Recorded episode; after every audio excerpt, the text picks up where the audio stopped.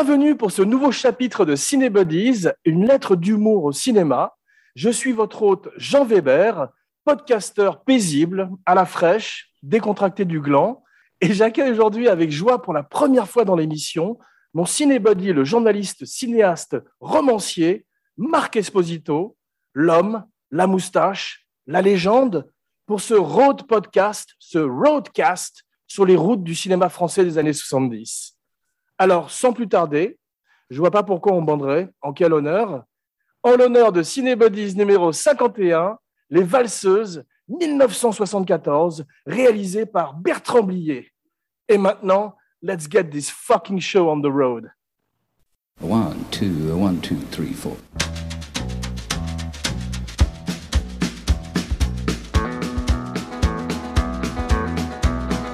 On the road again. Just can't wait to get on the road again. The life I love is making music with my friends. And I can't wait to get on the road again. Bonjour Marc, comment vas-tu? Bonjour Jean, ben, ça va bien, ça va bien.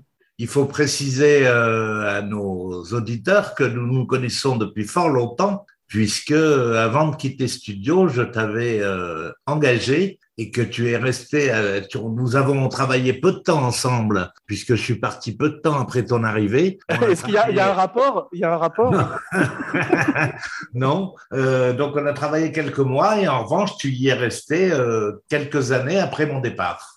Oui, en fait, j'ai passé quelques années, mais je voulais juste parler un petit peu de, de notre histoire, justement, non pas le film de Blier avec Delon, mais notre histoire à nous. C'est vrai qu'avant d'être cinébodies, on est amis dans la vie.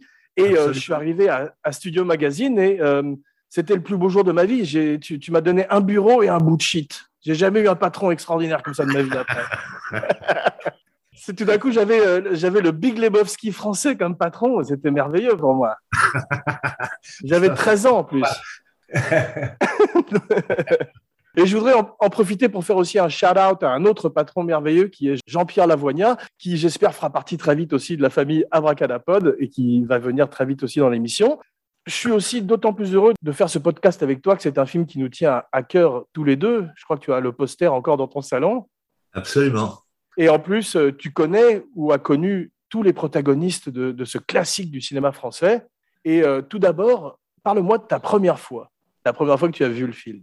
Eh bien, je ne m'en souviens pas, figure-toi, parce que j'ai vu le film plusieurs fois au moment de sa sortie. Je pense que la première fois, c'était au Vepler Place Clichy, et euh, devant moi, il y avait un jeune acteur, euh, Philippe Léotard, dont on m'a dit ensuite qu'il avait fait partie des dizaines de postulants ou de rôles, puisqu'il était dans la tranche d'âge Ouais. et qui est, et qui est parti euh, au bout de 20 minutes de film, excédé. Euh, je sais plus quelle, réflexion il avait fait, mais genre euh, c'est une honte ou un truc comme ça. Et il s'est Wow. levé, il est parti. Incroyable. Je connaissais sa tête, je savais que c'était, un- je savais même son nom déjà. Il était pas connu, mais enfin, en- comme j'étais quand même très très très euh, cinéphile, euh, je, je connaissais tous les acteurs français, donc je savais. Euh, donc c'était quand même une réaction. Euh, Viscéral. courante, hein. Beaucoup de beaucoup de critiques ont été scandalisées. Il y en a qui ont même dit que c'était un film nazi. C'est fou. Euh, je l'ai revu euh, hier soir. ouais. Je ne l'avais pas vu depuis quand même euh, longtemps, je pense. Moi aussi, pareil.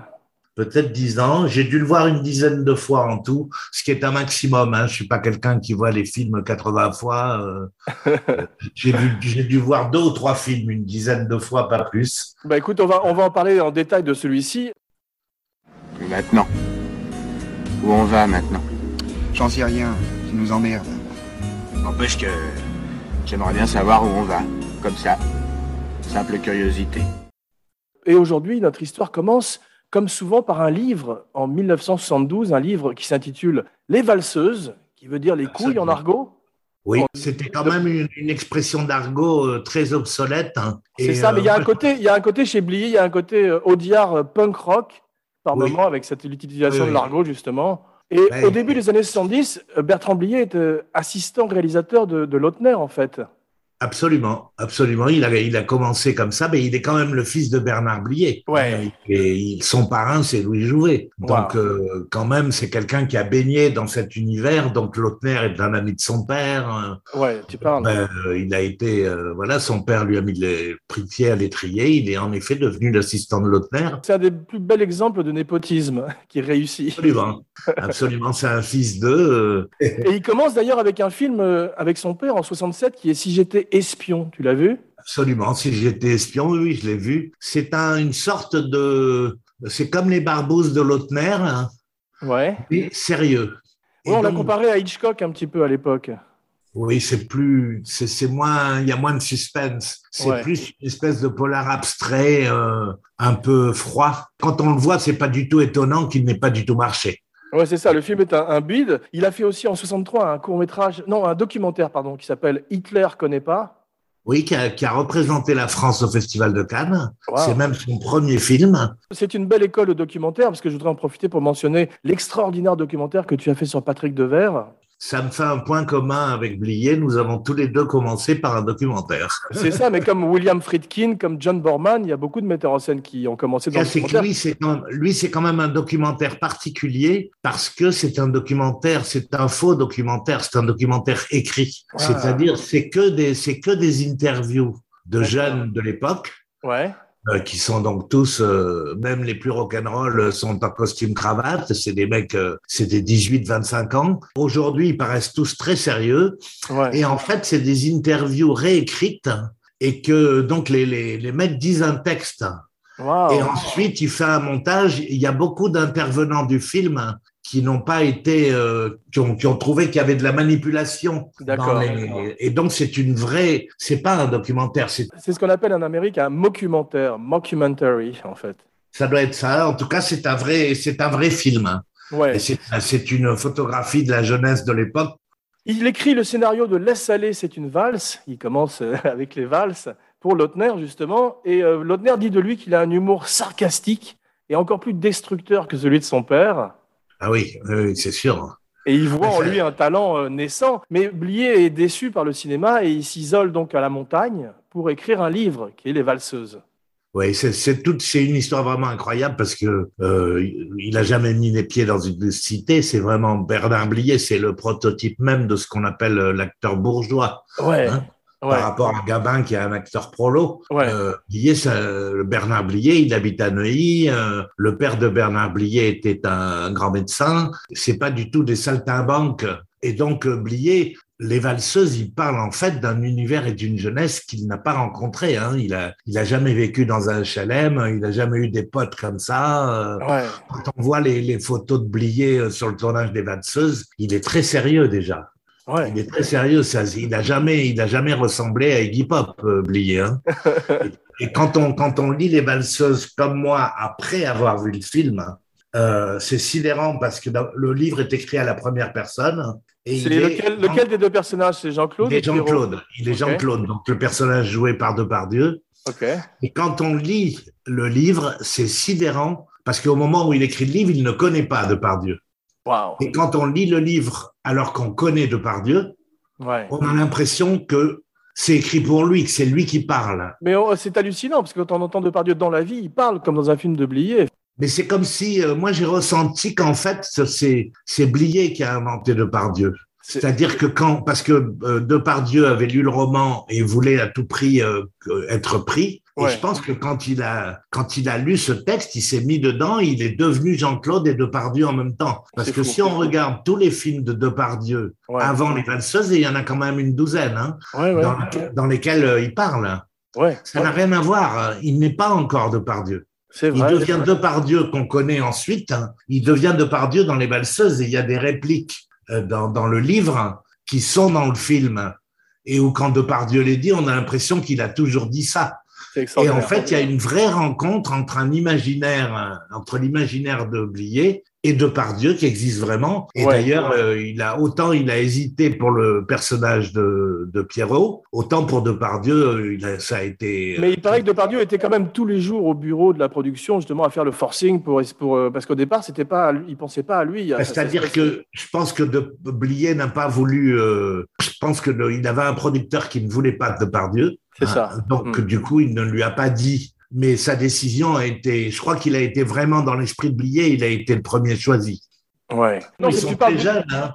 Ouais. Quand on voit le film, c'est dingue comme ils, ils font beaucoup plus vieux que. Mais que ça m'a les- frappé, comme, comme des footballeurs ou comme des rockstars, ils ont l'air effectivement plus vieux que leur âge. Ah oui, oui. Mais euh, tu parlais, tu parlais de, de- de- d'acteurs qui naissent avec un univers et avec un metteur en scène. On voit ça aussi avec De Niro et Scorsese pour des films comme Taxi Driver. Mais ce qui est extraordinaire avec Blier, c'est que tout d'un coup, il a deux muses. Il a deux De Niro. Ça fait quatre Niro avec euh, De Verre et, et Depardieu. Oui. Je trouve qu'en revoyant le film, euh, quand même, euh, Depardieu est très premier rôle. Depardieu est très premier rôle, mais c'est drôle parce qu'on voit déjà les- le, le côté de Depardieu, tu sais, quand il se met à chanter un petit peu ses répliques, il y a- comme on voit ça Oui. aussi à la fin de Buffet Froid, où il dit euh, Je ne veux pas mourir il est, et- alors que Devers est tout le temps incroyablement juste et dans la situation. je Oui, oui, oui. Mais je pense que s'il y avait eu des Césars à l'époque, euh, à mon avis, euh, heureusement que ça n'existait pas parce que ça aurait beaucoup blessé Devers. Je Ouais. pense que Depardieu aurait été nommé en premier rôle alors que Devers aurait été nommé en second rôle. Ouais, mais c'est un peu leur histoire, comme on voit d'ailleurs dans ton documentaire et dans ton livre extraordinaire de mémoire, Confession d'un enfant du cinéma, que je recommande à tous nos auditeurs, où tu parles de ta relation avec Patrick Devers et justement de cette relation étonnante de frères ennemis entre Depardieu et lui. Oui, je dirais plutôt euh, rivaux qu'ennemis. Hein, parce que Je pense qu'ils s'aimaient beaucoup l'un l'autre, même, même si euh, Devers souffrait de, de la carrière de Depardieu qui a été très vite plus riche que la sienne. Ouais. Euh, si en termes de box-office, euh, Devers a été pendant un moment plus à la mode que de que Depardieu qui était moins aimé par le public, alors que Devers au moment d'Adieu Poulet, par exemple, Ouais. Euh, le shérif, il devient une espèce Adieu de Poulet, où il- écrit par mon père, où il a la grande intelligence de prendre entre guillemets un second rôle et d'être merveilleux à à côté de Ventura. Ouais. Ils sont très bien entendus d'ailleurs tous les deux sur le plateau. ouais, ouais. Ouais, il, est, il est formidable Devers dans le film. Il y a une intelligence derrière ça et c'est un des grands couples de flics au même titre que Gene Hackman et Roy Scheider dans French Connection à mon avis. Oui, moi j'ai plus souvent vu Adieu Poulet que Friends Collection. Il y a un autre couple de, de flics que j'aime bien dans l'univers de mon père, c'était euh, Charles Denner et Belmondo dans Peur sur la ville. Ah, j'ai un souvenir plus lointain de ça parce que c'est, j'ai pas revu euh, tous ces films-là. Je revois vraiment que les films que j'ai adorés. Ce qui est drôle, je voudrais revenir un petit peu en arrière sur le scénario, c'est qu'à l'époque, Clouseau, Henri-Georges Clouseau, fait appel à- au jeune scénariste pour son dernier film. Et Blier lui, a- lui amène Les Valseuses et Clouseau n'est pas fan du, du livre. Il lui dit que ça représente pas du tout la jeunesse actuelle. Franchement, c'était une drôle d'idée de proposer ça à Clouseau. Hein. Ouais, c'est Moi, j'aime beaucoup Clouseau, mais euh, il y a jamais, euh, il a jamais chez Clouseau euh, la, la bonne humeur, la, le côté rabelaisien et appé- appétit de vie qu'il y a dans Ouais. les valseuses. Non, c'est vrai, ouais. vieux au moment de, au moment- à cette époque-là. Ce qui est extraordinaire, c'est la synthèse euh, que fait Blier, parce qu'on sent qu'il a non seulement lu Céline ou vu La Belle Équipe, tu sais, euh, de Julien Duvivier, mais aussi Easy Rider, Orange Mécanique. Il mélange tout d'un coup Orange Mécanique et les pieds nickelés, et ça fait un cocktail très Je étonnant. sais pas, je sais pas s'il a, s'il a ça dans Easy Rider, par exemple, euh, il l'a peut-être vu, mais Ouais. c'est c'est pas un film de chevet de Blier. Hein. C'est sûr, il n'est pas du tout de cette culture-là. je. Ouais. Born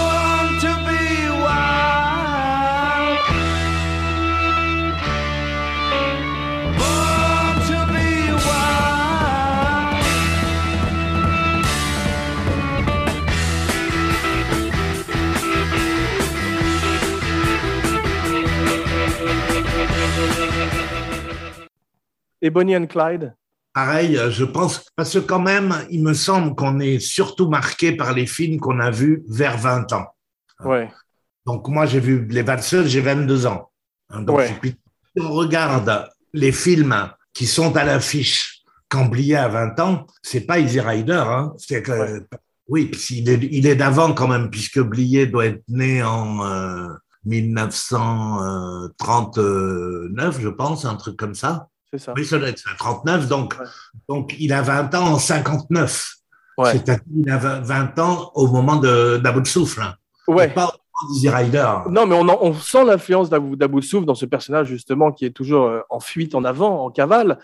Oui. Mais ce- que je voulais dire par là, c'est qu'il dit lui-même, quand il est sur le plateau, qu'est-ce que Kubrick ferait? C'est que tout d'un coup, il a vu quand même Orange Mécanique quand il tourne dans les cités au début avec ce caddie, et il y a cette même ambiance d'Orange Mécanique, mais c'est euh, actuel, ça, ça n'est pas le futur un peu cartoon de, de Burgess, tu vois. Voilà. Et je trouve le film, oui, bon, c'est beaucoup plus réaliste. Bien que- sûr.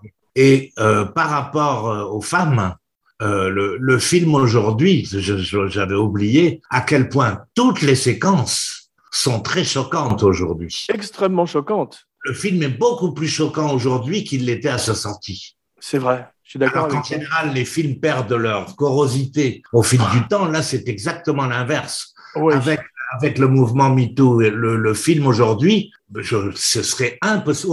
Je dis rarement ça parce que je pense qu'il y a beaucoup d'autocensure et qu'en fait, quand on dit on peut plus rien dire, c'est faux. On peut toujours dire euh, beaucoup de choses. Blanche Gardin, par exemple, va bien plus loin dans, dans- que, que Coluche ou que Desproges, par exemple. hein. Ouais, Elle dit des trucs quand même euh, que, que Coluche ne disait pas. ouais. En revanche, au cinéma, pour trouver des millions d'euros avec un scénario comme ça aujourd'hui, c'est impossible. Ouais. Impossible. Je pense qu'il y a la- et, et c'est le cas de pratiquement toutes les scènes jusqu'à l'arrivée de Jeanne Moreau, où à partir de l'arrivée de Jeanne Moreau, tout d'un coup, il y a un rapport aux femmes qui, qui devient plus tendre. On sent qu'ils aiment cette femme. Après, ils reviennent vers Marie-Ange, ils sont plus gentils. Mais toute la première moitié du film, ils ont un comportement avec les femmes. Euh, Miu Miu, elle prend quand même au moins trois baffes dans le film. hein. Non, Et- c'est vrai, il y a des choses qui sont insupportables, en particulier euh, le côté pédophile des années 70 qui ressurgit quand même à travers certaines séquences. léger quand même. Ça, c'est plus. Il y a le coup de la culotte. Ouais, ça, c'est un peu dur quand même. C'est juste des mecs qui reniflent une culotte. C'est pas. C'est-à-dire qu'on sent qu'il veut pousser les mêmes boutons, sans mauvais jeu de mots, que Kubrick avec Lolita, ou justement, mais c'est une- c'est l'époque aussi qui veut ça quand même. Alors, je pense pas qu'il ait pensé à tout ça. Il y a ce côté, c'est quand même David Hamilton, Billy Tis.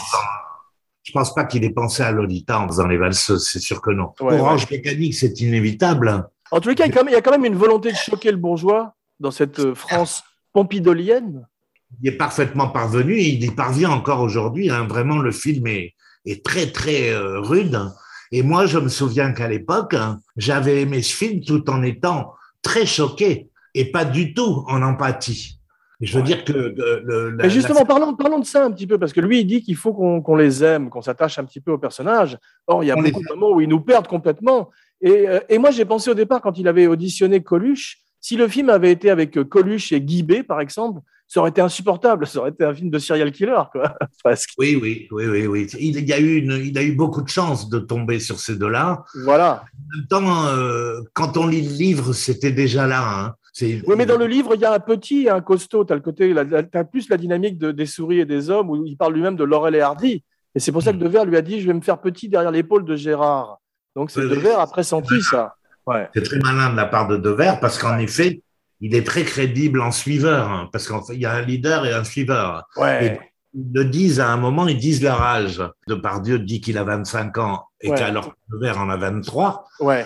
alors que dans les faits, Depardieu a bel et bien 25, mais Devers a 27. Devers a deux ans de plus que, que Depardieu. Alors Euh. qu'on on peut croire qu'il est plus jeune, effectivement. À l'écran, quand même, quand on les voit, je trouve qu'il faut vraiment un âge très proche. Ouais. Mais dans le comportement, c'est vrai que, que Devers a quelque chose de gamin et de, de suiveur, alors que le, le patron, le, le chef de la bande, hein, c'est c'est Depardieu, très Ouais, clairement. le, le- le chien alpha, c'est Depardieu. livre, hein, c'est pas dans le livre, c'est pas, c'est pas la personnalité de Depardieu qui a entraîné ça. D'accord. Vraiment, le film est très, très choquant. Euh, moi, je- j'avais été très choqué, mais ça ça m'avait pas empêché d'aimer les trois. Et Ouais. c'est vrai que qui faisait la force du film, c'est qu'il y avait des personnages qui faisaient des choses qu'on n'aimait pas, Ouais. mais qu'on aimait ceux qui les faisaient. Parce que la scène avec la femme au début, sur le, sur le, juste après le générique, Ursula. Ursula, où il lui touche les fesses, où il la coince, où Ouais. il lui vole son sac et tout, moi, c'était pas du tout des héros. Hein. C'était pas du tout quelque chose que je rêvais de faire. hein. Non, bien sûr, mais il y, a- il y a toujours un côté quand même. Il le traite en comédie quand même. C'est comme euh, c'est McDowell qui chante euh, Chantons sous la pluie hein, ou qui siffle Chantons sous la pluie en, en violant une femme. Il y a toujours ce côté décalé quand même. Oui, mais il y a quelque chose de noir dans Orange Mécanique qui a pas dans, Ils, les- franchissent jamais une certaine barrière, effectivement, d'une certaine Voilà. manière. Et puis ils sont, euh, ils sont, ils sont, ils ont beau avoir des soucis, euh, l'autre qui a une balle dans la cuisse et tout. Dans il y a la une, couille. il y a une vie. Il y a, il y a quelque, on est dans un monde réaliste, alors que dans le dans Orange Mécanique, on est dans un monde qui n'existe pas et qui n'existera jamais en fait, Bien puisque sûr. le- Bien sûr. les- des gens habillés comme comme dans le Orange Mécanique qui qui sont des des, des voyous euh, qui font du, des horreurs pareilles. En fait, on on n'y est toujours pas. Ouais. Il y a des gangs, mais ils sont pas habillés comme dans Orange Mécanique, et c'est rarement euh, des petits blancs euh, presque proprés comme dans. Alors que eux, ils sont pas du tout proprés. Non, Hein non, ils, sont sales. Effectivement, ils, bah, le côté, ils ont un côté hippie quand même, euh, effectivement. euh. Oui, oui, c'est très imprégné. Ben, 74, on est en plein dedans. Hein. Mais ils sont bordure euh, famille Manson par moment aussi. Quand ils, quand ils débarquent chez les gens, il y a 69 oui. la famille Manson. Mais ils sont quand quand quand il y a le fils de Jeanne Moreau qui tue le gardien de prison, Ouais. ils sont quand même, euh, ils le soutiennent pas du tout. Ils sont Alors, bien sûr, on va parler du, du film en détail, scène par scène, un peu plus tard. Pour l'instant, je voulais parler un petit peu de Miu Miu.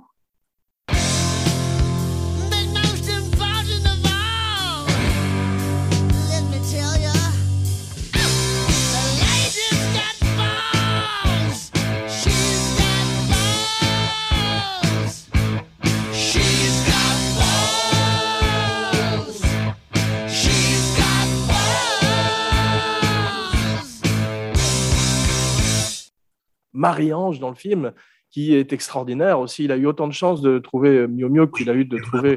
Vraiment, elle est vraiment magnifique dans le film. Je pense qu'elle est pour beaucoup, dans mon enthousiasme pour le film à l'époque, hein, je- Ouais. je, je suis tombé amoureux d'elle. hein.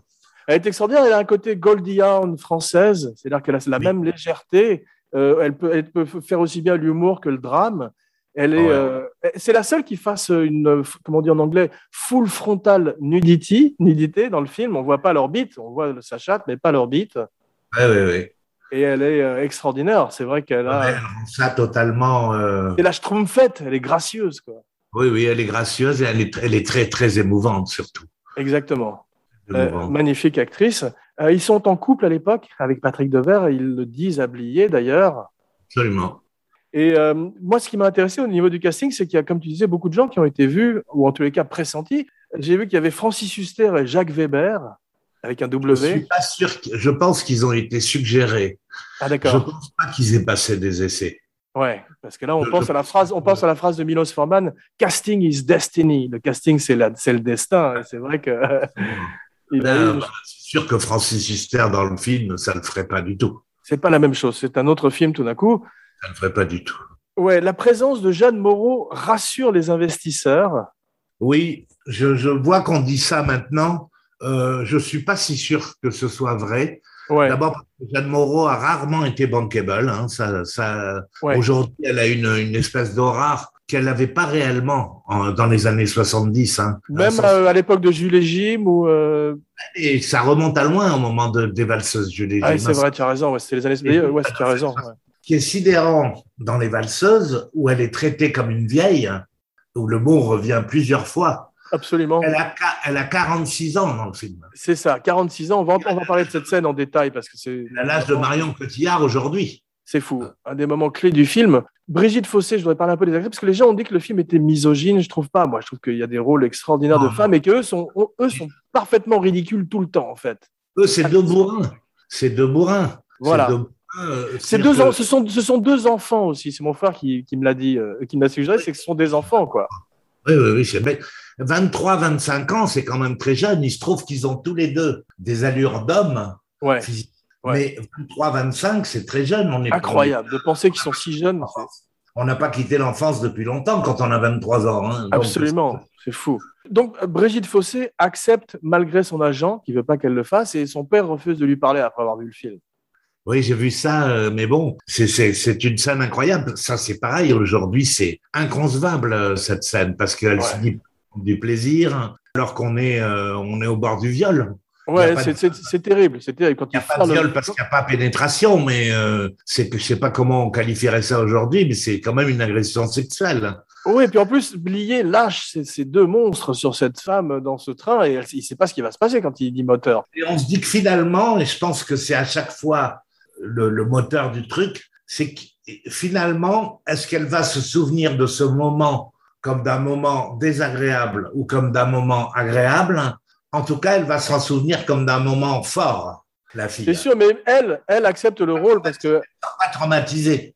Ouais, c'est vrai. Mais elle, elle a, elle a écrit un background pour son personnage où elle dit que c'est une ancienne prostituée qui a rencontré ce jeune militaire et tout. Donc, elle, elle, a, c'est comme Jeanne Moreau, elles ont fait vivre ces personnages encore plus extraordinairement que ça ne l'était sur le papier, que ce soit le livre ou le scénario. J'ai lu cette histoire qu'elle s'était racontée qu'elle était une prostituée. Je trouve que ça ne marche pas du tout.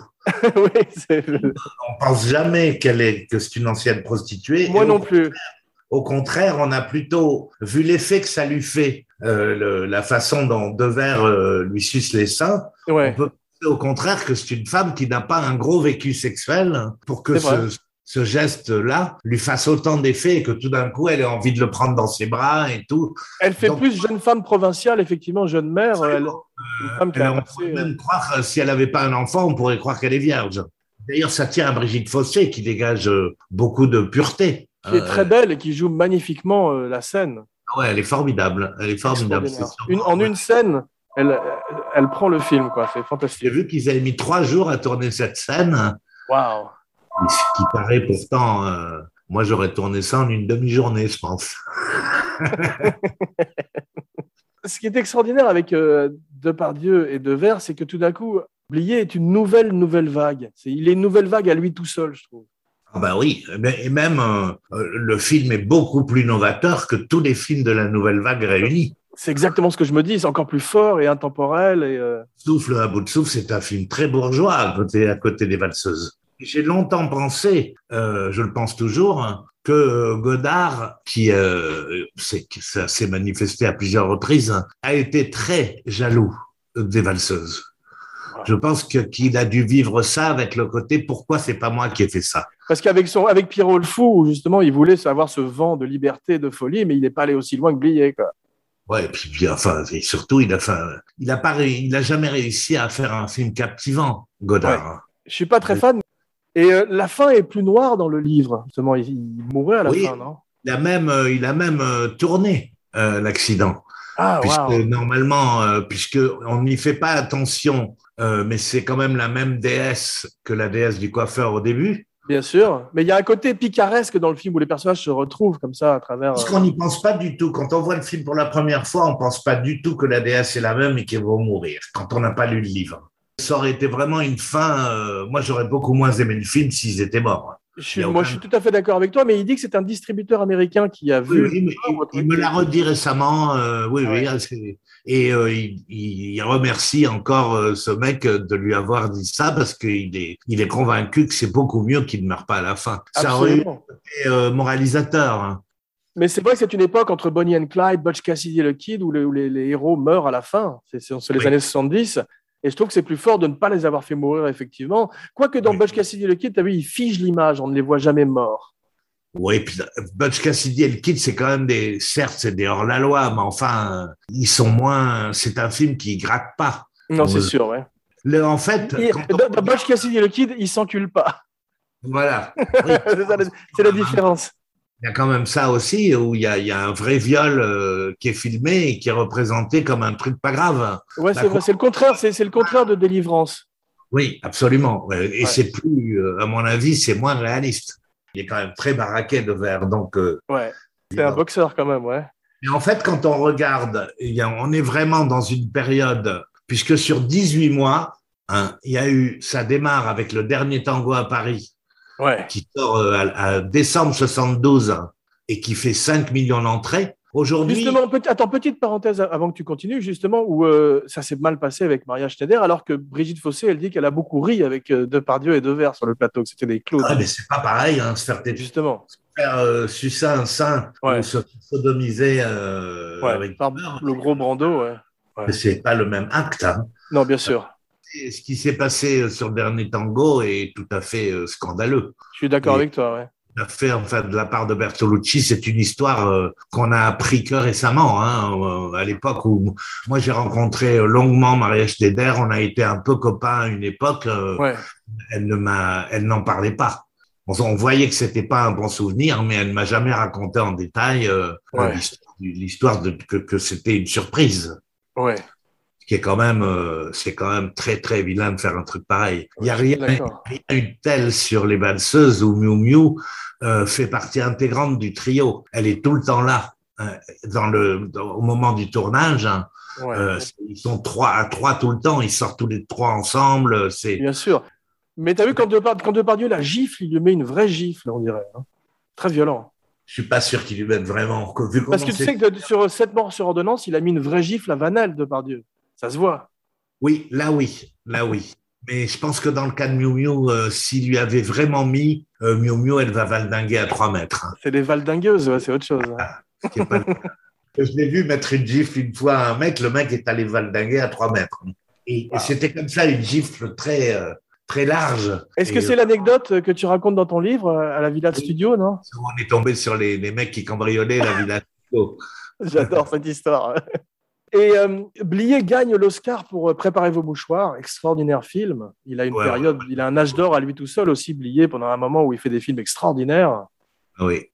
Ah ça oui, se oui, gâte ça- un petit peu, ça se gâte un petit peu, je trouve. Par la suite, on peut en parler un peu. C'est un peu comme Coppola. Il y a quand même deux époques, deux Blier, si tu veux. Oui, mais euh, je dirais que, en effet, comme Coppola, il n'a jamais fait une daube. Pour moi, ni l'un ni l'autre n'ont fait des daubes comme la dernière tentation du Christ de Scorsese, par exemple. Est-ce que tu as vu euh, Jack avec Robin Williams de Coppola? Non. Ouais, c'est pas terrible. C'est une daube à ce point-là? Euh, je l'ai pas vu depuis longtemps, donc je veux pas euh, me prononcer, mais je me rappelle que c'était un film où, euh, qui était un drame où Robin Williams vieillissait à l'accéléré et que c'était pas complètement réussi comme film. Moi, il n'y a aucun film, j'avoue que dans les derniers, j'en ai raté. Hein. Moi, il n'y a aucun film de Coppola que je n'ai pas aimé. Voilà. Ouais, ouais. C'est quand même, euh, enfin, moi, je trouve, de, de, pour ma génération, c'est le plus grand. euh, c'est celui qui a la filmographie la plus, la plus incroyable. Ouais, c'est vrai que c'est spectaculaire. Entre les deux parrains et, et Apocalypse Now, hein, il a quand même. euh, Mais parlons-en un petit peu, parce que justement, c'est la même année, c'est 1974, c'est la même année que Les Valseuses, donc c'est une année extraordinaire, incroyable de cinéma, parce que c'est une année incroyable pour Mel Brooks et pour Coppola, qui la même année, Coppola, il fait Le Parrain et La Conversation secrète avec Gene Hackman, et Mel Brooks, la même année, fait Blazing Saddles, Le shérif est en prison, et Frankenstein Jr. ouais. Oui, mais euh, enfin moi, euh, Mel Brooks, je le trouvais déjà très surestimé euh, à l'époque. Je suis pas spécialement client. Euh, Frankenstein, euh, pour moi, c'est un, c'est un nain dans l'histoire du cinéma à côté de Coppola quand même. Mais que là, on parle de, de genres différents qui sont le drame et la comédie. Mais c'est vrai qu'en termes de comédie, ces deux films en particulier, on peut rajouter aussi les producteurs qui sont extraordinaires. Il a quand même un trio de films de comédie qui auront marqué et qui auront amené un certain ton de burlesque. Normalement, la force de la comédie, c'est que ça, ça dure longtemps. Tu Euh, n'aimes pas Frankenstein Jr., Young Frankenstein? J'ai bien aimé, mais franchement, j'ai 152 films à revoir avant. Euh, J'ai envie de revoir Frankenstein Junior. Et alors, je me souviens m'être beaucoup ennuyé au producteur. Euh, Blazing Saddles, euh, ça m'avait arraché de rire. Écoute, c'est possible qu'ils aient, pris, qu'ils aient pris effectivement un coup de vieux. Bon, mais euh, Même à l'époque, j'étais pas. C'était bien, mais enfin, il n'y avait pas de quoi. Euh, Ok, bah écoute. Brooks, il pas, il reste Ouais. pas dans l'histoire du cinéma. Juste entre parenthèses pour continuer, entre parenthèses pour continuer sur l'année 74, il y a aussi Massacre à la tronçonneuse, La Tour infernale, Chinatown, Amenez-moi la tête d'Alfredo Garcia, Le justicier dans la ville, Phantom of the Paradise, un autre film Ouais. que j'adore qui s'appelle The Taking of Pelham 1 2 3, tu sais le film sur le, le métro pris en otage avec euh, Robert Shaw et Walter Matthau, Ah, j'ai pas vu ça. excellent C'est film, Le Canardeur et Zardoz avec Sean Ah, Connery. c'est- voilà, voilà une grosse daube quand même. Ouais, grosse daube. Zardoz, euh, c'est une, c'est une tâche au front de John Borman, hein, qui est par ailleurs qui fait des très beaux films. hein. Mais C'est vrai. là, Zardoz, on se dit, euh, oui, de temps en temps, les mecs euh, pètent un câble quand même. hein. Moi, dans Ah, tous les vrai. films que tu as cités, il y en a que je n'ai pas vus Ouais. et il y en a que je n'aime pas. Euh, moi, par exemple, Massacre à la tronçonneuse, même sous la menace, je ne vais pas le voir. hein. Non, je, je l'ai cité plus comme un phénomène de société à l'époque où tous les gens pensaient ouais, que c'était un snuff movie, que c'était vrai. Je me rappelle que les gens se disaient, mais c'est un documentaire. Qu'est-ce que c'est comme, comme Blair Witch avant l'heure, si tu veux C'était un truc qui était très novateur. Je comprends qu'on n'aime pas d'ailleurs, mais c'est un film qui a changé la donne. pas avoir peur au cinéma. Moi, Ah même Gremlin en projection de presse, je suis sorti au bout d'un quart d'heure. hein. Ah, c'est drôle. L'exorciste L'exorciste, je l'ai vu jusqu'au bout, mais euh, Enfin, ça, à la fois, ça me fait peur et je trouve ça un peu ridicule. En tout Donc, cas, j'ai jamais envie de le revoir, par exemple. Voilà, Et reviens. euh, The Shining, je continue. The Shining, c'est vraiment pas terrible. hein. C'est très, en- c'est très, très ennuyeux. Enfin, lui, en revanche, Après avoir cassé Mel Brooks, je lui ai donné sa chance plusieurs fois. J'ai dû voir le film au moins trois fois. Les trois fois, je me suis fait chier comme un rat la plupart du temps, quand même. Moi, je suis un ultime fan de Shining, donc là, je peux pas rentrer, je peux pas te suivre sur ce terrain. Je peux pas te suivre dans le labyrinthe. Je suis pas un Kubrickien. Oui, je sais, je sais, mais je, je, je ne t'en veux pas. Tu es toujours mon cinébody. Il y a un truc qui m'a frappé, parce qu'on va parler un peu du film en détail maintenant, c'est que le scénario est coécrit avec Philippe Dumarsais.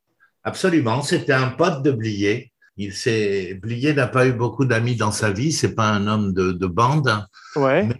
Euh, il a travaillé avec Dumarsais, je, je crois sur deux ou trois scénarios. Je pense qu'il est sur Calmos aussi. Oui, c'est ça, j'ai lu ça. Mais ça m'a fait penser à, tu sais, on, on oublie, on oublie. Pardon, vas-y. Je pense aussi sur Préparer vos mouchoirs, c'est possible. Il m'en a encore parlé la dernière fois que je l'ai vu. Il s'entendait très bien avec lui. Euh, je ne sais pas pourquoi ils ont arrêté de travailler ensemble. Je pense que Blier. euh, J'avais oublié qu'il avait un co-scénariste, mais ça m'a fait penser à. Tu sais, on oublie souvent que Tarantino a coécrit Pulp Fiction avec Roger Avary. Ah oui. Ouais. Ah bah oui, mais comme là en plus comme c'est lui qui a écrit le, le roman, je pense que l'apport de Dumarsais est plus un apport de sur la structure, sur pour rendre le scénario plus professionnel. ouais. Mais euh, à mon avis, le, le, enfin, le scénario doit à 80% oublier, hein, c'est sûr. Parce que c'est les dialogues, ils sont dans le livre, hein, donc euh, Buffet, est-ce que Dumarsais est sur Buffet froid? Moi, un Je de mes crois pas. préférés. Non, je crois pas non plus, ouais. je 100% crois qu'à oublié. cette époque-là, il est plus avec. euh, Non, non. À partir du moment où je suis journaliste et même euh, je disais préparez vos mouchoirs, je suis pas sûr qu'il y ait du Marseille. Je pense qu'il est déjà tout seul. Ok, c'est plutôt ça, effectivement. Préparez vos mouchoirs que je les ai rencontrés. D'accord. il y a eu les valseuses en 74. Après, il fait Calmos, où il va faire un, enfin, où le film ne marche pas comme prévu et qui est quand même un film très délirant. C'est un des rares que j'ai pas vu, Calmos. Il faut absolument que je le voie. Ah, c'est pareil, c'est, euh, c'est, c'est, si, si- s'il y en a un euh, qui prête le flanc à la misogynie, c'est Calmos, c'est, le seul Ouais. dont c'est le sujet. Mais Mm. c'est pas parce qu'un film a pour sujet la misogynie qu'il est misogyne. Non, c'est vrai, c'est bien dit. Et euh, il y a un autre player qui est très important dans le film, parce qu'il donne justement ce- cette patine, cette, cette image magnifique, c'est Bruno Nuiten. Absolument. Je pense aussi que c'est le seul film qu'il a fait avec Blier. Euh, je pense que c'est le premier film de Nuiten en tant que chef-op. Waouh C'est vraiment superbe, c'est naturaliste, ça rappelle cette lumière des années 70 des films américains aussi. Et c'est superbement Ouais, cadré. Oui, et d'ailleurs, il a fait ensuite peu de films euh, comme ça parce que Nuiten est devenu plutôt un, un chef-op euh, soigneux avec Ouais. des lumières de travailler. Ouais. Il n'a pas, il a pas fait sa carrière sur le, sur le côté brut qu'il y a dans les valseuses où il, de- Ouais. du- presque tout est en extérieur. Il y a très peu de nuit, hein, euh, d'intérieur nuit surtout. Il y a, Ouais. il y a des extérieurs, mais des intérieurs nuit, il y en a très peu, voire pas du tout. Le film a une véritable identité visuelle. Tu as vu, tu as ce plan signature qui revient souvent, où tu as eux qui sont au premier plan en train de, s'échapper et de courir. Ça m'a rappelé euh, le, le fanfaron, tu sais, de Dino Rizzi. Et euh, justement, ce côté Freaks Brothers. Et en parlant des Freaks Brothers, c'est drôle parce que c'est l'époque de sexe, drogue, rock'n'roll. Et ce film, il n'y a pas de drogue, il n'y a pas de rock'n'roll. C'est juste sexe. Oui, c'est vrai, c'est vrai, il n'y a pas du tout de. Il y a surtout, oui, oui, il y a ni drogue ni rock'n'roll, oui. Ouais, on dirait, tu sais, quand ils sont en train de pêcher, qui est un truc euh, qui est pas fatalement un truc de jeune homme, ils- on dirait qu'ils ont un joint, mais en fait, c'est une cigarette papier maïs qu'ils ont roulé. Oui, oui, oui, oui, oui, oui, est pas du tout. Euh, Il a pas l'air, ouais. Dizzy Rider, euh, Ouais. Blier, l'époque jazz. que, il est, il est pas de l'époque, il est pas de l'époque pétard, euh, crime et Woodstock. Ouais. Ouais. Et justement, pas de rock, parce qu'il a cette musique, on peut parler un peu de la musique de Stéphane Grappelli. Ça m'a fait penser, tu sais, à Lacombe Lucien, la même année aussi, où tu avais Django Reinhardt et Grappelli, quand tu as euh, ce jeune homme qui descend, dévale les routes, euh, à vélo. Il y a un peu aussi le même parfum que les valseuses, justement.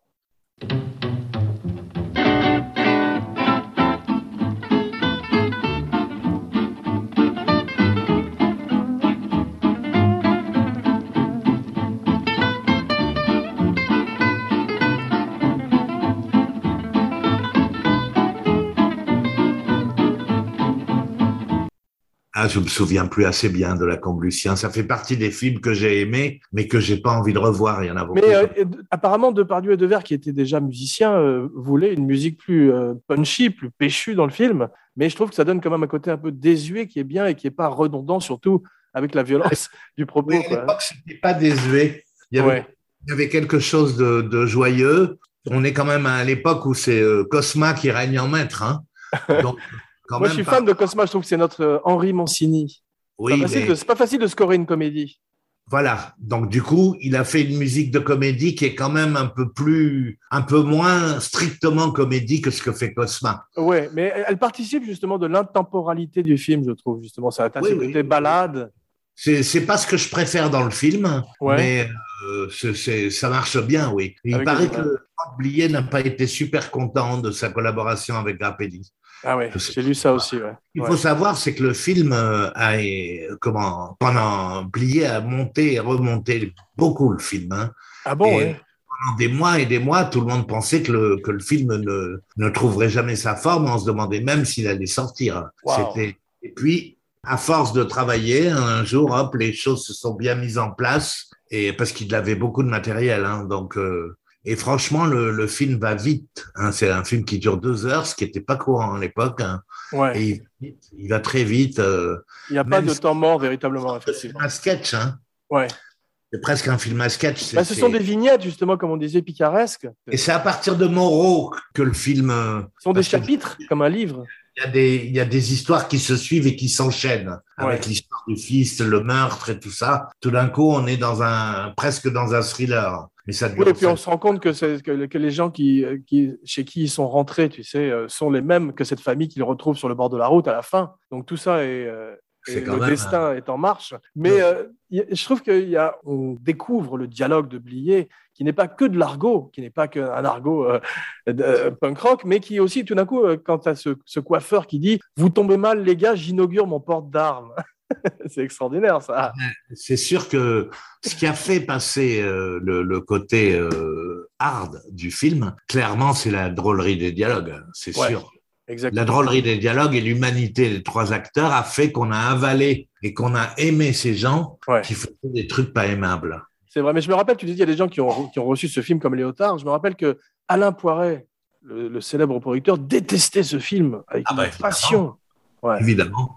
Toute cette ancienne génération euh, ont reçu ça. euh, c'est comme le nouvel Hollywood. Tu parlais d'Easy Rider, qui est, pas, qui est un moins bon film que Les Valseuses, mais qui est arrivé quand même dans, la, dans, ce- dans cette ancienne Hollywood comme un coup de pied dans la fourmilière. Quoi. Ah bah oui, oui, oui, c'est un road movie, c'est des films faits à l'arrache. hein. Et ça. Hollywood, pendant longtemps, c'est le contraire des films faits à l'arrache. Ouais. Il y a un autre truc qu'il emprunte au film américain, je trouve, enfin, en tous les cas, c'est ces espèces de, de second rôle, comme ce type avec l'afro, tu sais, que, qui, à qui, le, le garagiste chez qui ils arrivent au début, qui est un acteur canadien. Là, on a l'impression, quand ils sont tous les trois, de voir soit les pieds nickelés, soit les Freaks Brothers, vraiment, avec leur look. C'est- C'est une des scènes les plus dures. Ouais. C'est une des scènes les plus dures. C'est c'est une de celles euh, parce que le, le- ils sont le, le personnage est vraiment très répugnant. Ouais, c'est vrai. Parler d'elle et tout, c'est vraiment. Mais je pense que ça fait partie du projet de, de poser des mecs qui sont capables de tout avec des femmes Ouais. qui n'ont aucun respect et qui quand même plus le film avance et il s'attache à Marie-Ange. La Ouais. scène où la scène où Depardieu dit à, à Miu Miu qu'ils vont la, ils vont la laisser parce que Sur le bord de la route, ouais. ouais. et tout, il lui parle vraiment avec beaucoup d'amour. et Elle, Ouais. elle est. Donc, ils ont, c'est des mecs qui ont évolué au cours du film, quand même. C'est très émouvant ce passage, effectivement, où il veut pas qu'elle aille en prison. Il y a plein de super second rôles. Donc, effectivement, tu vois des gens comme Michel Perlon, tu vois des gens du Splendide, même tu as Junio, l'ermite dans un rôle silencieux, Sylvie Joly. À chaque fois, des gens qui se font piquer en voiture, c'est tous les, les grands stand-up euh, de futur de français. Il y, a, sais. il y a aussi un truc très euh, qui, est, qui, est, qui est sur la, le destin, c'est que quand Depardieu, en fait, il, il est à Châteauroux et il a un copain de lycée qui est Michel Pilorget, qui monte à Paris pour s'inscrire dans un cours. Et donc, Depardieu lui dit, ben, je viens avec toi. et donc, Pilorget est devenu un acteur qui a d'ailleurs beaucoup travaillé. Mais là, dans le film, il fait celui qui se fait voler sa moto. Génial, Donc- je vois très bien. Il le soulève. Il, il a non, non, non, il Ah arrive. Ça, oui, oui, absolument. Il a un casque Ouais. Il le soulève, il l'enlève de sa moto, il lui pique la moto. C'est-à-dire que ils sont arrivés, ils ont dû arriver à Paris euh, cinq ans plus tôt. Waouh, je savais pas. Cinq ans plus tard, bah, il y a son pote qui est devenu la, la vedette d'un film et lui, il fait un rôle qui dure, on le voit à l'écran, moins d'une minute. C'est drôle d'avoir pris de- des acteurs comme ça pour tous ces, ces vols de voitures et de Ah motos. bah, c'est sûr que c'est Depardieu qui a pistolé son prof, Ouais. son pote, c'est sûr. Il y a un truc que Depardieu fait très très bien, euh, c'est écouter. Quand un, autre- quand un acteur joue euh, face à lui, que ce soit Devers ou n'importe qui, il écoute extraordinairement bien. On voit ça aussi quand euh, Pierre Richard, dans les films de mon père, quand fait le con, il a un regard sur lui et quand il est silencieux, Oui, il est extraordinaire. Mais euh, il y a un autre grand acteur dans le film et c'est une de mes scènes préférées déjà à l'époque, c'est la scène avec Marco Perrin, le vigile. Oui, elle est formidable. hein. Elle est Extraordinaire. formidable. Comme c'est filmé, comme c'est joué. Oui, et c'est là qu'on voit d'ailleurs le comment, puisque ce, ce mec, c'est Vincent Lindon dans la loi du marché. Je l'ai pas vu. Ah, bah, parce qu'à un moment donné, euh, dans la loi du marché, il devient comme ça euh, un responsable de la sécurité euh, dans un supermarché. Ok. Et donc, en 74, le personnage d'un d'un mec qui fait ça est quelqu'un dont on se moque. Et euh, de nos jours, c'est devenu un, un héros du quotidien. C'est bien le, le déplacement de, de, Intéressant. Mais c'est vrai que cette danse qu'ils font tous les deux avec la caméra et, euh, et ensemble, c'est un truc, euh, c'est une grande scène de l'histoire du cinéma. Je me suis demandé s'il y avait un peu d'impro ou si c'était écrit à la virgule près. Moi, je pense qu'en général, les films de Blier sont très écrits. Ouais, comme les frères Cohen ou comme mon père. ouais. Il y a beaucoup d'impro. On voit que la scène est quand même montée un peu de briques et de broc. Donc, à mon avis, il y a dû avoir beaucoup de prises. Mais tu as vu cette présence des supermarchés ou du caddie au début, c'est très moderne ça, parce qu'on voit ça aussi bien dans Jackass, tu sais, ces films où ces types s'envoient des grands coups dans les couilles. euh, Je sais que ça existe, mais je, je pense en avoir jamais assez fan. Mais même, tu regardes euh, à peu près à la même période Down of the Dead de Romero qui se passe dans un supermarché. Tu as cette espèce de satire en sous-texte de la société de consommation. À mon avis, Blier n'a jamais vu un film de Romero. Il a dû voir La Nuit des Morts Vivants, forcément. Sûrement, ouais. Mais euh, il y a une scène extraordinaire où ils, ils sont poursuivis par cette moissonneuse derrière, tu vu, où ils essaient de faire démarrer Ouais, la deux chevaux. Et ça, il y a pas, ça m'a fait penser aussi euh, au, au côté, euh, au film de Tarantino un petit peu, où justement il, il mélange le drame et l'humour comme ça, avec des losers magnifiques. Oui, oui, c'est sûr que y a, oui, on peut y penser. Moi, surtout, ce qui m'a frappé, j'avais oublié à quel point euh, le film est très peu découpé. Je Ouais. pense que euh, c'est un film, il ne doit pas y avoir plus de 500 plans, à mon avis, ce qui pour un film de deux heures euh, est vraiment très peu. Il y a énormément de plans où ils sont tous dans le cadre. Ouais. Et où c'est en plan séquence, la scène à la table avec, Hallucinant. avec, avec Jacques Chailleux. Ils sont Et ils mangent vraiment, ils mangent vraiment. Et ça tourne et ça tourne. Et il y a beaucoup de scènes où ils sont de par Dieu de verre dans le cadre. C'est pas tellement un gros plan de l'un, un gros plan de l'autre, de chant contre chant. C'est sans arrêt. Il y a beaucoup de cadres à deux, à trois et à quatre et des plans séquences. À ton avis, la, sc- la scène dans le métro, non, la scène dans le métro est dans un vrai métro. Tu as vu quand il tourne avec Brigitte Fossé C'est du pas, un métro, c'est un, un train, je veux dire, pardon. Ouais. c'est un, c'est une sorte de train régional euh, Ouais, qui, qui, qui s'arrête euh, tous les trois kilomètres. c'est ça, voilà. Ouais. Comment on appelle ça? Ça va un nom. Et... Oui, c'est sûr que c'est un vrai.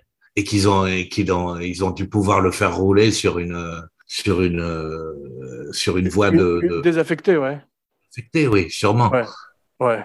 Trois jours de tournage, c'est que forcément, ils ont eu le train pour eux. Hein. Ouais, ouais, tu m'étonnes, ouais, mais ça fait pas studio, ça fait vrai quand il ferme le rideau et que tu vois, enfin, avant a- ferme le, Je pense qu'il y a, strictement aucun studio dans les valseuses. C'est ça, ça amène, ça amène beaucoup au film. D'ailleurs, on voit dans les scènes de foule que les gens regardent la caméra. T'as vu quand ils sont sur les quais Oui, oui, oui. Ouais. Comme dans les scènes volées dans Macadam Cowboy, auquel ça m'a fait penser aussi un peu, où ils sont Oui, dans oui. les rues à New York et à ce côté guérilla cinéma, effectivement. Oui. Ça se voit beaucoup dans la scène du bowling. Ouais, Dans la scène du bowling, il y a- il y a, absolument. Et absolument. pourtant, c'est des figurants parce qu'ils sont dans le cadre. Parlons Mais, un peu de cette scène. C'est drôle. Tu as entendu parler de ce remake le plus foireux de l'histoire du cinéma qui s'appelle The Jesus Rolls? Non. C'est un remake des Valseuses euh, Ah bon fait par John Turturro qui est sorti euh, il y a quelques Ah années, oui, j'en ai entendu parler maintenant que tu me le dis, oui. Ouais, et qui est à la fois un remake des Valseuses et un spin-off de Big Lebowski. C'est-à-dire que simplement, il a pris deux chefs-d'œuvre et il a fait une merde. Et en plus, il joue le rôle d'un personnage qui est un, un sex offender. Tu sais, un pédophile dans le film, qui est le même personnage que Lebowski, qui est de, de Jesus dans le film. Et j'ai regardé par curiosité euh, morbide des scènes sur YouTube. Et tu as les mêmes scènes, tu sais. Suzanne Sarandon joue le rôle de Jeanne Moreau. Et tu as cette même scène au restaurant où la même scène où elle dit je, euh, je ne saigne plus à la femme. Et il ne se passe rien dans le film américain. Alors Ah que dans le film français, tu as les larmes aux yeux. C'est fou. Oui. hein C'est vraiment le, le monologue de Moreau à la serveuse à la fin du repas est vraiment bouleversé. Mais tout. magnifiquement écrit. C'est dingue que ce soit écrit par un mec parce que c'est très. euh, Mais tout ce personnage, c'est hallucinant ce, ce qu'elle amène dans le film comme émotion, comme humanité. Et elle, elle a refusé à la lecture du livre, du livre et elle a accepté après à la lecture du scénario. Oui, oui, oui. Ça, ça, enfin, je pense que quand même sa carrière n'était pas au top au moment où elle accepte. Ouais. Elle est pas, elle refuse pas 14 films pour faire les valseuses. Hein, c'est sûr C'est que une non. des performances les plus bouleversantes que j'ai vues dans le. le- Ah moi, moi, de toute sa carrière, c'est dans ce film que je la préfère. Hein. Je suis d'accord aussi avec toi, mais ça m'a, ceci dit, ça m'a donné envie de revoir euh, La mariée était en noir. Elle est toujours un peu froide, hein. alors que là, elle n'est pas froide du tout. euh, quand même, pour une actrice de 46 ans, elle est, elle est traitée euh, comme une femme plus vieille que ça. Ouais. Et d'ailleurs, euh, elle a 46 ans. Alors Elle est que belle, elle est très belle. le- son fils, Jacques Chailleux, dans le film, doit déjà avoir euh, 27, 28. Donc, elle n'est pas, elle est pas une mère très crédible, en fait. Non, c'est vrai. Mais ça, ça, jeune. ça, ça arrive souvent dans, dans le cinéma. Il est bien, Jacques Chailleux, d'ailleurs. Il, il ressemble un peu à Guillaume Depardieu et à Crispin Glover. Je sais pas si tu vois qui est. Il ressemble, oui, c'est vrai qu'il ressemble à Guillaume, oui. Mais euh, il y a un truc qui est très bien fait euh, dans le film, c'est le travail de continuité. Tu as vu, euh, Devers boite pendant quasiment tout le film. Oui, oui, oui, oui. Alors Ah. qu'elle reçoit une balle dans la jambe, ça c'est très violent aussi, le moment où il lui tire dessus, Depardieu, dans le Ouais, salon ça, de c'est coiffure. quand, quand il la laisse dans, le- dans, Ah, dans le- insupportable. Là, Là, ils me Je- perdent. là. Tu sais, Il y a plusieurs moments où ils, où ils nous perdent comme ça. C'est, c'est, euh, En fait, c'est, c'est Blier qui troll le spectateur et la France. En tout cas, moi, je me souviens bien que ça, ça m'avait choqué, mais que j'avais, euh, oui, j'ai ressenti pour ces trois-là un élan, euh, en- que j'avais jamais ressenti avant. Ouais. J'ai jamais aimé des acteurs comme j'ai aimé ces trois-là euh, dans Les Valseuses. Ah je comprends. C'est une découverte hallucinante de voir ces types qui arrivent, qui arrivent complètement formés. Tu as vu, c'est, extraordinaire. Oui, ben, Leur personnalité est là, si tu veux. Ils sont là, quoi. Ils ont tous les deux, ils ont tous les trois fait une dizaine de films déjà, hein, donc quand même. Ouais, ouais, ouais, À chaque fois des petits rôles. hein. ouais. Mais pour Miu Miu, elle avait quand même, pour Miu Miu et Depardieu, on les avait vus quand même. ouais. Le métier savait qu'il Miu Miu était dans quelques messieurs trop tranquilles. C'est là où Blier l'a rencontré, je crois. Voilà, c'est là où il l'a vu, oui. Elle a un vrai rôle dans Quelques Messieurs trop tranquilles. Bien Et sûr. de la même façon, Depardieu a un vrai rôle, un rôle dans Nathalie Granger. euh, Vincent François Paul et les autres. ah, c'est après. Ah, c'est après. Waouh. Ok. D'accord. Oui, les Vincent François, c'est après les valseuses. Ok, ok, ok. Autant pour moi, comme on dit. Il y a un truc qui est magique que j'avais pas vu avant ce film, c'est le off-season. Tu sais, c'est ces plages désertes euh, hors saison. C'est Ah extraordinaire comme décor, ça. C'est des coins que je connais bien puisqu'il a tourné à Stella, à Stella plage, qui est à côté de, c'est les plages du côté d'Amiens où, Ouais. ma famille est. Euh, je sais, ils ont, je sais pas comment ils ont fait pour avoir des plages aussi désertes. hein. Parce que quand même, euh, je pense qu'aujourd'hui il y a plus de monde sur les plages que dans les années 70. On est, hein. Surtout que le film s'est tourné euh, de fin août à octobre, hein, donc c'est pas, ils ont pas tourné en plein hiver. Donc vider la plage et, et euh, Incroyable. tôt le matin. Mais ça donne une atmosphère, une ambiance. Ces plans sont comme des tableaux. C'est magnifique. Quand, quand, Ouais, quand euh, Jeanne Moreau va voir la mer, c'est d'autant plus bouleversant qu'on sait ce qui va lui arriver quand on a déjà vu le film. On sait ce qui lui arrive ensuite. Ouais. Donc on voit cette femme qui boit, qui mange la vie par, partout. Tout, tout l'épisode avec Jeanne Moreau est, est le plus beau, le plus marquant du film. Ouais. I've traveled every road in this here land. I've been everywhere, man. I've been everywhere, man. Across the deserts bare, man. I breathe the mountain air, man. I've traveled, I've had my share, man. I've been everywhere. Tu sais quelle est la différence entre euh, Blier et Kubrick, euh, ou même Haneke, ces gens qui veulent choquer le bourgeois, entre guillemets C'est que quand ils font une home invasion, quand ils arrivent chez des gens, euh, il n'y a personne chez, chez les gens, t'as vu Alors que chez Kubrick, il y a des gens chez les gens. D'ailleurs, il met une bombe de cheval, tu sais, de, qui appartient apparemment à Isabelle Huppert, et il ressemble euh, à- aux Droogs de Kubrick, justement, à ce moment-là, je trouve, avec leur chapeau melon. Et même, euh, même euh, Orange Mécanique, c'est un film que je n'ai pas vu depuis, je sais pas, au moins 20 ans, 30 ans peut-être. Il, a, il doit avoir un peu vieilli aussi, mais euh, c'était quand même très agressif aussi pour l'époque. Bah, ça, euh, je revois pas beaucoup les vieux films. Il faut vraiment que ce soit des films. euh, Ah oui, tu revisites jamais les, les- rarement les films, ouais. Oh là, par exemple, ça fait longtemps que je me suis promis de me faire les trois parrains d'affilée. Euh, j'ai pas Tu peux trouvé. t'en le faire que deux.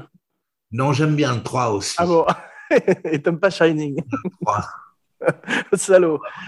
en Ah tous les cas, il y a un truc, ils sont euh, très crédibles euh, en hip. Ils font vraiment sale. Il y a, euh, comme justement Easy Rider, c'est une nouvelle époque de cinéma où tout d'un coup, cette espèce d'acteur studio entre en France, comme avec Hoffman ou De Niro ou Pacino.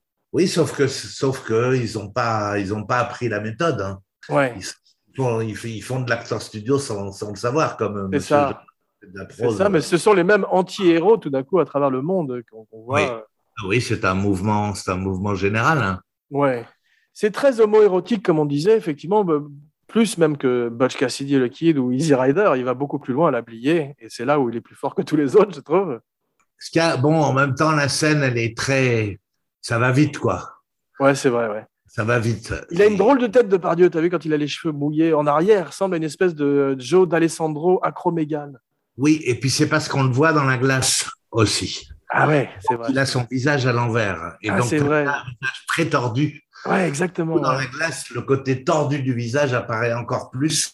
Ouais, bien Et vu, ouais. drôle de tête quand il est derrière lui. euh, Ça m'avait toujours frappé la tête qu'il avait derrière lui, comme elle était effectivement distendue. c'est que Depardieu, qui est quelqu'un qui ne s'aime pas euh, physiquement, hein, même euh, avant de faire le poids qu'il fait aujourd'hui, il s'est jamais aimé.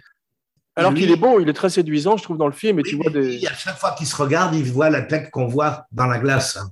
Ah, c'est fou, ouais. c'est intéressant ça. ouais. Et donc, il a, il a un visage, euh, quand il est à l'envers, il est beaucoup plus inquiétant. Il, est, il a quelque chose de, de plus violent à l'envers qu'à l'endroit. Ouais. Et lui, euh, sauf quand il va se voir dans les films, ce qui ne lui arrive pas souvent, Ouais. euh, bah, il se voit dans la glace quand il se rase le matin ou quand il se rase pas et il voit sa tête toute tordue. Ouais, c'est vrai. On parlait euh, des films américains comme des films de Tarantino et des frères Cohen. Ils ont aussi un côté euh, Buscemi et Stormare, tu sais, dans Fargo. C'est-à-dire ces deux types euh, dont on rit, mais qui en même temps, tu as des moments où tu as le sang qui est glacé. Quoi. Oui, moi je, je, je trouve que le film est très très à part de tout.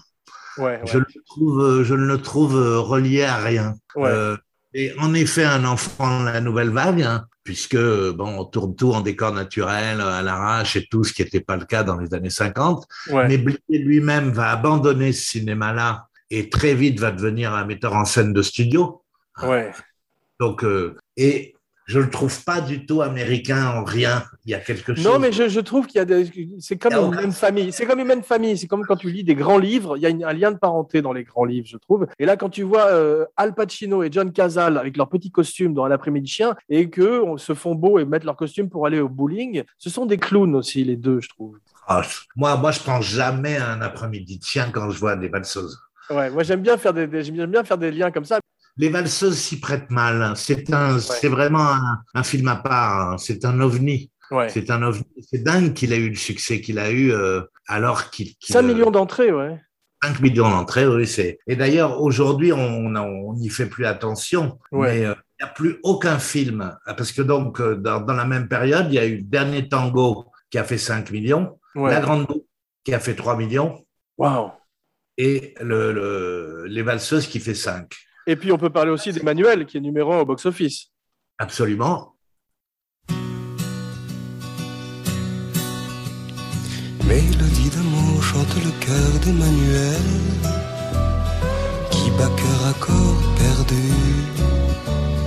Mélodie d'amour chante le corps d'Emmanuel qui vit corps à cœur déçu.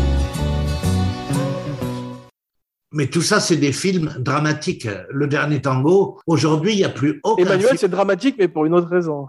Comment? Non, non, pardon, vas-y, le dernier tango aujourd'hui, ouais. Je dis qu'aujourd'hui, les films dramatiques ne font plus jamais cette hauteur d'entrée. Il n'y a Ouais. pas un film dramatique qui a fait 5 millions d'entrées, de- peut-être depuis le dernier métro. Ah, mais c'est fini. Ce qu'on appelle les adult drama en Amérique, c'est fini. À, à une époque, ils les faisaient encore pour les Oscars, mais là, de moins en moins même. De moins en moins. Ouais. Là, je lis mes notes sur Jeanne Moreau. Quand elle sort avec sa petite valise de prison, euh, ce- tout ce qu'elle amène comme vécu quand elle marche dans la rue, on a l'impression de voir Piaf, tu sais, qui, passe, qui allait chanter euh, euh, dans les cours des immeubles. Elle a- sans parler, elle te nourrit un personnage. C'est hallucinant, je trouve. Oui, ben, on, est en Bouleversant. 60 on est en 74, elle a fait 10 ans de prison, donc elle est rentrée en 64. Waouh, ouais. Euh, 64, ça fait loin. hein. Quand on regarde les films de 64, ben, c'est les débuts de la nouvelle vague, euh, c'est vraiment un autre monde. Et Ouais. elle, elle incarne, euh, elle est sortie de ce monde-là et Jeanne Moreau est sortie de ce monde. Jeanne Moreau, c'est une actrice de film en noir et blanc. Ouais. même si en couleur. Mais justement, c'est- bien. Moi, j'aime bien justement quand il y a des acteurs de l'ancien euh, cinéma Ah bah qui oui. rencontrent le nouveau cinéma. Ce qui est drôle, c'est qu'elle les prend, elle doit, elle doit les prendre pour des macros, tu sais, ces deux types qui arrivent avec leur costume comme ça à la sortie de prison. Elle est très très méfiante avec eux au début, tu sais. Oui, oh, ils ont vraiment pas l'air de Macron. Hein. Non. Et je sais, tiens, juste pour toi, parce que je sais que tu n'aimes pas les rapports entre les films, quand il est sur le bord de la route avec elle et qu'elle est assise, ça me fait penser à Gelsomina et Zampano dans la Strada. Une brute et une petite bonne femme.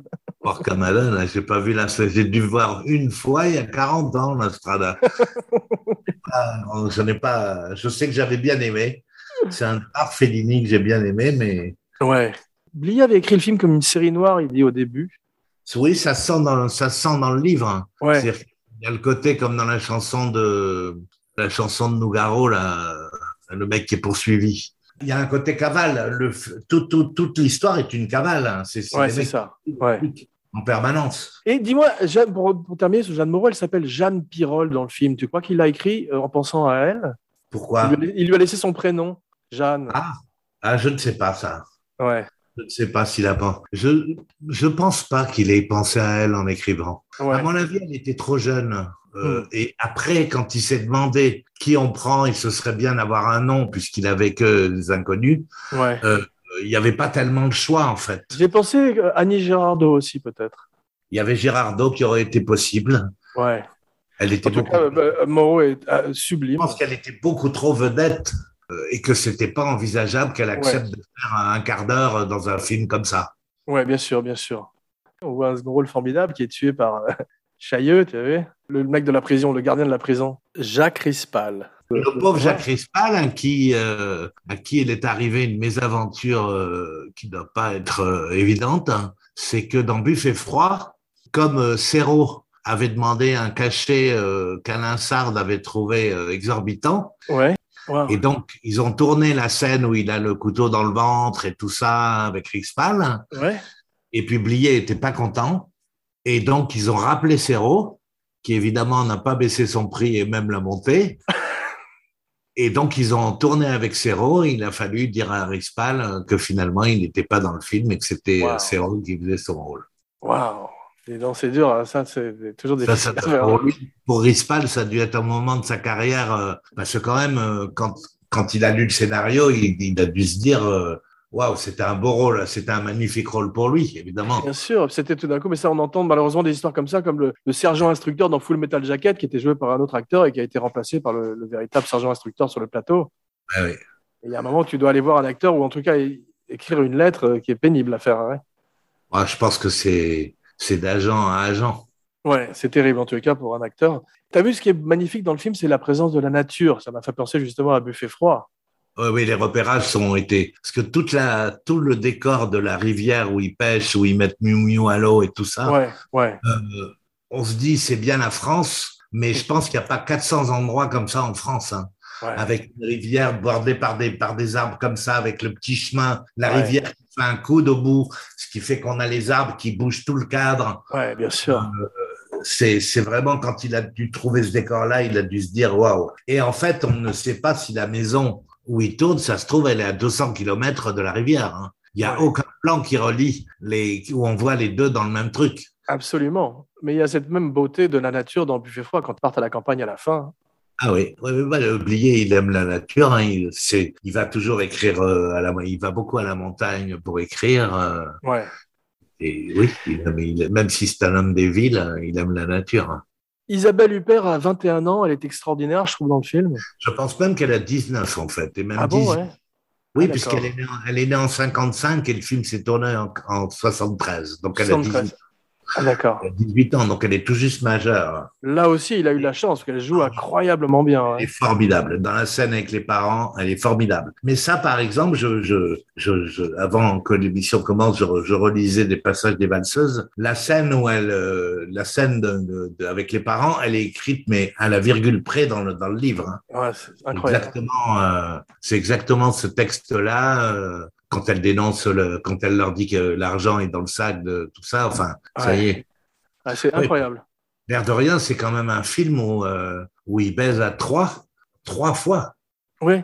Trois séquences de ménage à trois. C'est quand même un truc, euh, euh, c'est une banalisation de, de, des rapports à, euh, deux hommes, une femme. On verrait ça avec Depardieu et De Niro aussi dans 1900 avec la prostituée.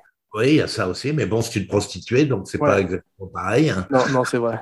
Là, quand même, il dépucelle, il dépucelle quand même Isabelle Huppert. euh, Ouais, c'est c'est assez violent ça quand même. J'ai eu, hein. eu du mal avec Et ça. alors, en revanche, ça, à l'époque, ça n'avait rien de choquant.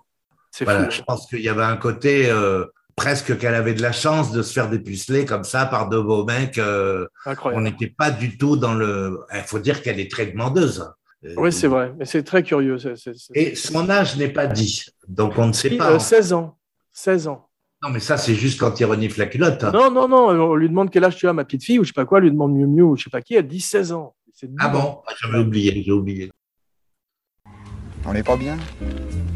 Si, Paisible À la fraîche Décontracté du gland Et on bandera quand on aura envie de bander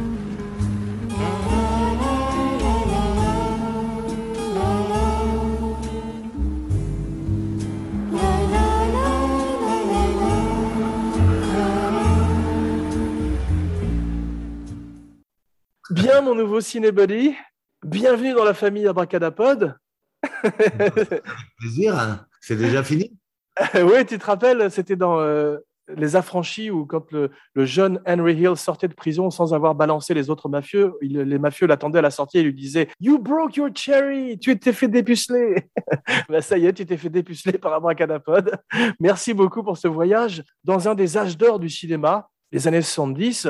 Pour ce film, qui même s'il est daté par endroits, représente un- une extraordinaire capsule temporelle, comme je disais, sur cette époque et la naissance devant nos yeux de talents instantanément complètement formés comme Miu Miu, Devers ou Depardieu, et le maestro Bertrand Blier.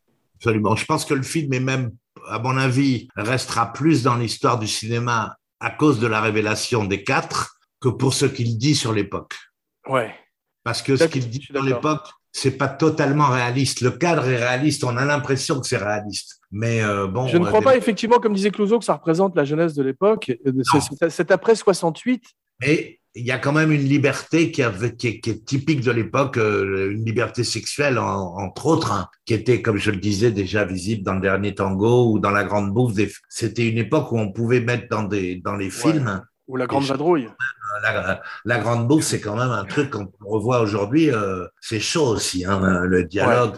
C'est vraiment d'un truc qu'on se dit, waouh, et quand on pense que ça a fait 3 millions et demi Mais, d'entrées. mais quand on voit euh, Gaspard Noé ou euh, aujourd'hui ou Lars von Trier, la différence c'est qu'il n'y a pas d'humour, peut-être, non? Voilà, et c'est ce qui explique qu'en ce qui me concerne, je ne vais voir ni les films de Gaspard Noé, ni de la...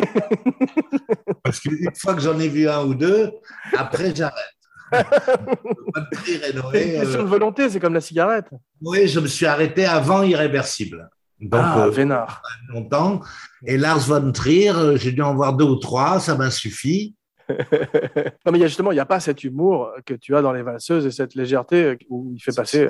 Oui, enfin, je veux dire, c'est, pour moi, euh, c'est, des gens qui savent pas faire du cinéma. Hein. franchement, franchement, je vois pas, je veux dire, euh, Gaspard Noé, euh, parce que quand même, le cinéma, il faut, il, il y a trois choses. Il faut qu'il y ait au moins l'une des trois. Il faut que ce soit ou drôle, ou émouvant, ou passionnant. Voilà. Si je ris pas, je pleure pas et je m'endors, il y a un truc qui déconne. Je suis assez d'accord avec toi. C'est le cas de Lars von Trier, c'est le cas de, de Haneke. Je dis pas que ce sont des mauvais cinéastes. Je dis que c'est des cinéastes dont la sensibilité ne me parle pas. Voilà, ils Ouais, ont ouais. un sens du rythme, un sens de ce qui est intéressant, où c'est comme une autre planète. Ce qu'ils trouvent intéressant ne m'intéresse pas. Euh, Je suppose que tous ces mecs-là, ils trouvent que leurs films vont assez vite. Sinon, ils les montreraient autrement. Ils feraient Ouais. autrement. C'est qu'eux, ils les trouvent bien comme ça. Et Mm. moi, je vois des trucs où j'ai envie de dire, mais euh, il y a- où est parti le monteur Euh, Qu'est-ce qu'on fait Euh, Coupé. Bon, encore là, avec Lars von Trier, on, on est dans, on est des, euh, chez des maîtres par rapport à des. euh, Aujourd'hui, il y a des gens comme Bruno Dumont, par exemple, où tu te- t'en reviens pas, qui, qui en- il en est au moins à 10 films, c'est peut-être la 12. Ouais. Toutes les vedettes tournent avec lui. Et moi, je trouve que tous ces films, ben, c'est c'est comme, euh, c'est comme un mec qui ferait une voiture et tu mets le moteur et elle, elle avance pas. On dit, putain, elle est super cette voiture. Ouais, elle roule pas. Elle est super. Voilà. C'est- Bah, c'est un, c'est un bon mot de la fin. On se retrouve très vite, j'espère, pour une surprise. N'oubliez pas de liker, de partager, de commenter partout où on écoute des podcasts, iTunes, Stitcher, SoundCloud. Voici venue l'heure de dire ton nom et ta phrase signature, ta catchphrase, une tradition abracadapodienne. À toi. Eh bien, je vais faire le, de, de celle qui est, qui, revenue tout le temps. Là, on est, on est bien là. euh, On n'est pas bien là. Je vais, je vais dire ça. Donc, je dis mon nom. Ouais. D'accord. Alors, Marc Esposito, on n'est pas bien là. Paisible, à la fraîche, décontracté du gland, et on bandera quand on aura envie de bander.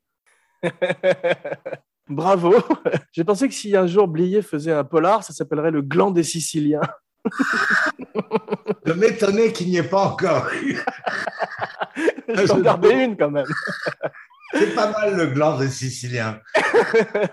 Jean Weber pour Cinebodies et Abracadapod, signing off. Et on podcastera quand on aura envie de podcaster. C'est bien le gland des Siciliens.